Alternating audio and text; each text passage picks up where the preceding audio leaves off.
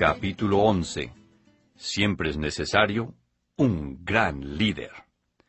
Guiar a otros es ayudarlos a cambiar sus pensamientos, sus creencias y sus acciones para ser mejores.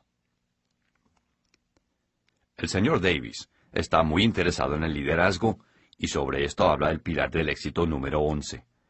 Él siempre dice, un nuevo gran líder siempre es necesario. Eso es verdad, supongo, pero ¿eso qué tiene que ver conmigo? Esto es lo fascinante, Michael. Liderazgo es un concepto mal entendido. La mayoría de la gente, cuando oye el término gran líder, piensan en los que lideran naciones, corporaciones o movimientos sociales. El señor Davis dice que cualquiera puede ser un gran líder, porque liderazgo significa que usted sabe el arte de influir en otros. Es algo así como hablábamos del pilar. Todo en la vida son ventas. Liderar a otros es ayudarlos a cambiar sus pensamientos, sus creencias y sus acciones para mejorar. ¿Y qué significa eso para mí? Esto significa que si usted está en una posición para influenciar a otros, digamos a Amy y los chicos, o a las personas en el trabajo, o a sus clientes, entonces debería desear ser y trabajar para convertirse en un líder. No solo porque usted puede hacer la diferencia, sino porque son los líderes los que disfrutan más de la vida. Los líderes crean la diferencia se elevan a los más altos niveles, disfrutan de la fortuna y tienen las mejores relaciones. Los líderes viven la vida al máximo. Bueno, pero ¿cómo me convierto en un gran líder? Comience con los principios de influencia que habíamos hablado antes, desarrollando carácter y habilidades. Ventas y liderazgo son similares, tienen raíces en la influencia. Además de eso, hay algunos principios del señor Davis al respecto. Una de las cosas que dice a menudo es, los gerentes ayudan a la gente a verse como es. Los líderes ayudan a la gente a verse mejor de lo que es. Y usted puede ver que aquellos del nivel medio son gerentes, mientras que los que se han elevado a la cima son líderes. ¿Podría explicarme eso un poco más? dijo Michael. Claro. Piense en esto. Cuando habla con Amy o con alguno de sus clientes, abre sobre lo que es o sobre lo que podría ser. Los líderes hablan sobre lo que podría ser y luego dan los pasos necesarios para ayudar a la gente a llegar a lo que podría ser. Ahora lo veo, pero he visto un problema con los llamados líderes. Son generalmente insoportables y están llenos de ellos mismos. No quiero convertirme en uno de esos tipos. Y no debería. Pero esos son la minoría, aunque sean los que están en las noticias. Hay millones de grandes líderes que hacen la diferencia alrededor del mundo y que no son así. Aquí está la clave. El señor Davis dice, el reto de un líder es ser fuerte pero no rudo, ser amable pero no débil, ser atrevido, pero no matón, ser pensativo, pero no perezoso, ser humilde, pero no tímido, ser orgulloso, pero no arrogante, tener humor sin ser tonto. Usted ve, las características malas son buenas si no se exageran y se usan de manera egoísta. Eso tiene sentido. Aquí hay otro principio de liderazgo que el señor Davis dice que es importante. Él dice, aprenda a ayudar a la gente con más que su trabajo, ayúdela con su vida. Los grandes líderes están interesados en la gente en general, no solo por lo que puedan conseguir de ellos.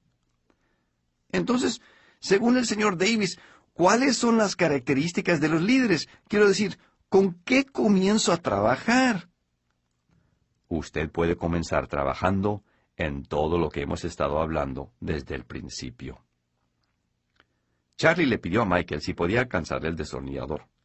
Michael le alcanzó el destornillador grande Phillips y continuó diciendo, Seguro lo haré, pero ¿qué dice específicamente de liderazgo? Bien. Él habla acerca de la integridad, por supuesto. La relación entre el líder y sus seguidores está basada en la confianza. Nadie lo seguirá si no confía en usted. Por lo tanto, échele una mirada a su vida y asegúrese que sea íntegra completamente. Asegúrese de practicar lo que predica. Él también habla del optimismo. La gente quiere saber que a dónde la lleven siempre que sea mejor que donde estaba. Pero, si donde estaba no era bueno, ¿cómo puedo hacer para mostrarles una mejor opción? Tiene que saber hacia dónde va. Esta es otra cosa de la que habla siempre el señor Davis. Visión. Los grandes líderes siempre tienen una visión optimista, dice. Un líder sabe dónde está, eso es real, pero también deben saber cómo conseguir un mejor destino. Esta es una visión optimista. De acuerdo. Ayúdeme a aplicar eso. Claro que sí. Tome su matrimonio como ejemplo. ¿Cómo le gustaría que fuera? Imagínese cómo podría ser. Conociendo esto y comunicándolo, comience a trabajarlo. Esto funciona en cualquier situación. Cree una visión positiva del futuro, desarrolle un plan para alcanzarlo, comuníquelo y trabaje en ese proyecto. Suena fácil. No es fácil, mi amigo. No es nada fácil. Cuando dijo esto, Charlie terminó de atornillar la placa que cubría el mecanismo del portón.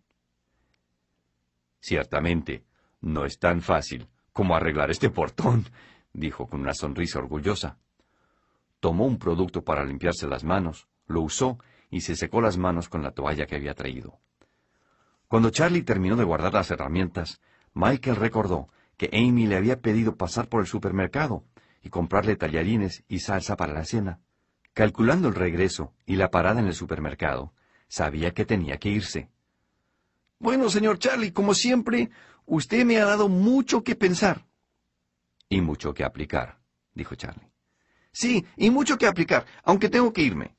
Amy y yo estamos solos esta noche, su mamá está con los niños hasta mañana y nosotros vamos a cocinar tallarines y mirar una película juntos. Va a ser divertido. Sí, ojalá. Es bueno que tengan un tiempo para estar solos. Charlie, no sé cuándo podré venir de nuevo a oír el último pilar del éxito. Tengo un viaje de la compañía de seis semanas al suroeste que tengo que hacer, intercalado con entrenamientos, y luego estaré muy ocupado cuando regrese de ponerme al día. Pero estoy seguro que vendré aquí tan pronto pueda. Asegúrese de hacerlo. El último es muy importante y muy especial. Eso me intriga. Ahora, haré lo posible por regresarlo antes que pueda. Hágalo. ¿Quiere que le ayude con las herramientas, llevándolas al taller? No, váyase tranquilo. Estaré bien. Y diciendo esto, Charlie tomó las herramientas para llevarlas al taller. Michael se sentó en su auto por un momento, viendo al anciano caminar despacio, con dificultad, enfundado como siempre en su viejo overol blanco. Cuando Charlie atravesó la puerta, Michael arrancó y se fue al supermercado.